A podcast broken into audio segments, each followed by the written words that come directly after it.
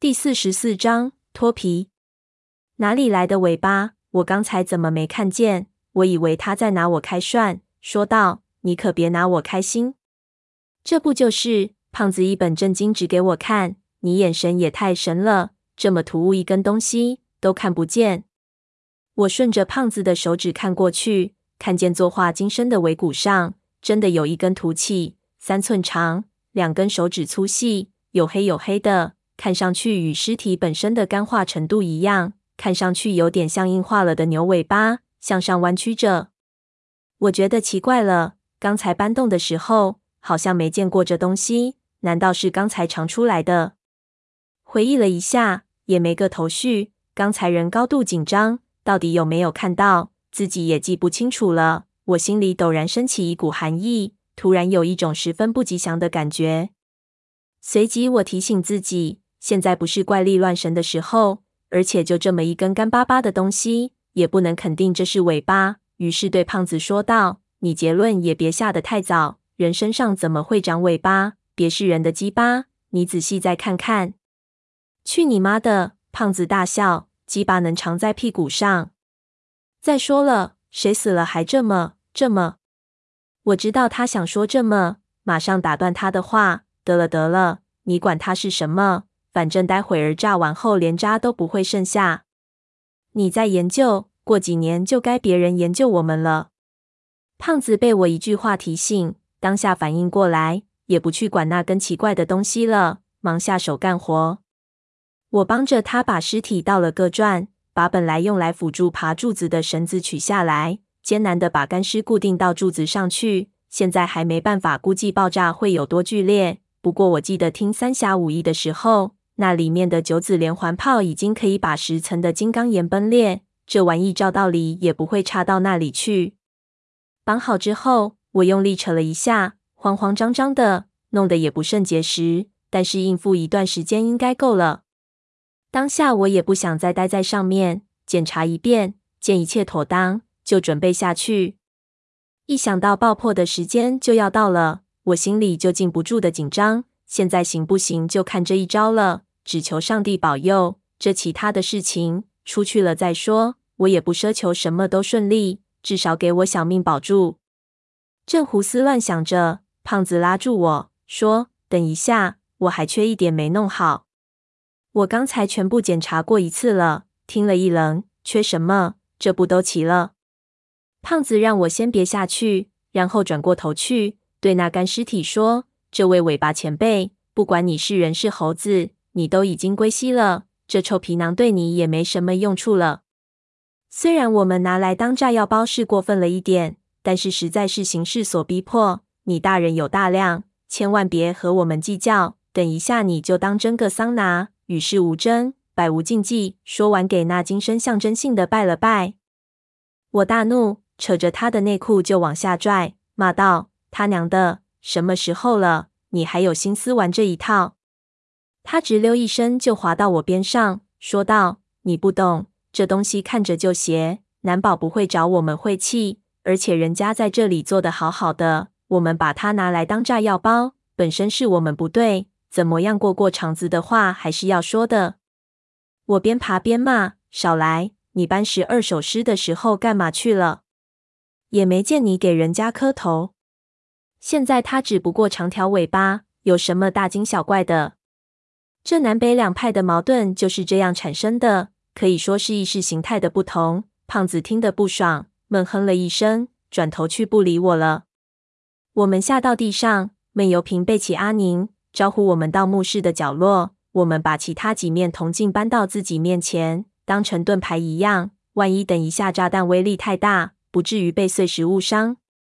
一切就绪，就等时间一到，靠闷油瓶精准的技术。将一根劲腿甩过去，引爆金身肚子里的机关。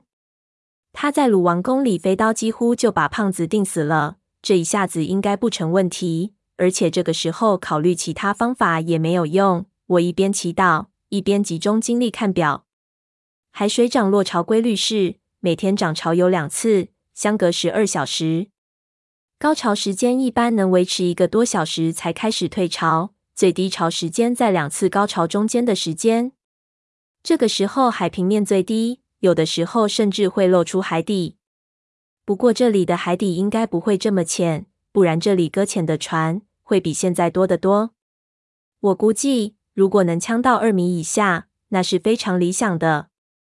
我不知道低潮能维持多久，在我记忆里，应该是非常短的时间。我们需要等水把上面的破口冲大，会耽搁一段时间，所以刚开始一分钟都不能耽搁。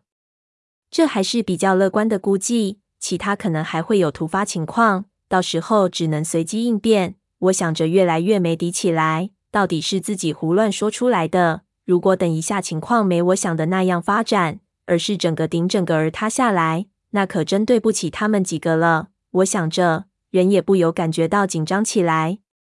胖子看我表情，大概知道我有点心虚，不安地问道：“两位，实话告诉我，你们是不是也没啥把握？”我不知道怎么回他，敷衍道。现在这情况都不好说，反正箭在弦上，你等一下看着就是了。胖子叹了口气，真是，你越我越觉得慌。你说等一下要是这东西不爆，你们还有没有其他对策？先说出来，也让我心里安一点。我说道，办法倒是有，就你刚才说的是一条，原路回去，看看我们进来那墓室有没有重新出现。要不然，还有个不是办法的办法，就是在这里待着，等第三波人进来救咱们。胖子说道：“那哪能等得到？他们要不进来，我们怎么办？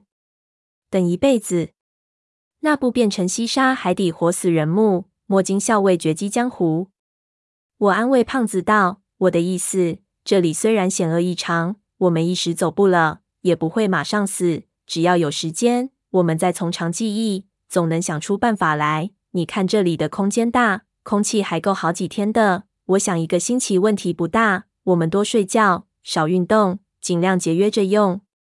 胖子不吃这一套，说道：“空气够，你也得吃东西啊。这里又不是深山老林子，啥也没有，连西北风都没得喝。我宁可闷死，也不想饿死。”我笑了起来，说道：“办法是人想出来的。你看这身膘。”饿个个把星期也饿不死。你要真饿得不行，还有只海猴子呢。吃了海猴子，要还不顶饿，那就把下面那净婆也逮来包了。胖子听了也乐了，这家伙只要有人跟他抬杠，他就起劲，拍我的肩膀道：“行，你这句话说的颇有胖子我的风格。干革命就要有天不怕的不怕的精神。看样子这一次的确长进了不少。”我话出口也挺吃惊的。怎么我也开始说起这种不着边的话起来了？看样子是给胖子影响了，不成，绝对不能变成胖子那样。当下我就不再扯皮，继续注意我的手表，还有五分钟。这个时候如果要引爆，应该也没多大的区别了。我对闷油瓶说：“让他好准备一下，别等一下失手了。那金身绑的本来就不牢固，待会儿掉下柱子，在下面爆了，可不是好玩的事情。”闷油瓶掂了掂手里的家伙，点头同意。这个时候，突然胖子叫了起来：“下！那干尸呢？”我们一听坏了，猛抬头，发现柱子上的那尸体竟然没了。我第一反应就是刚才没绑结实掉下来了。往下一看，地上也没有，不由大骂：“这下子真邪了门了！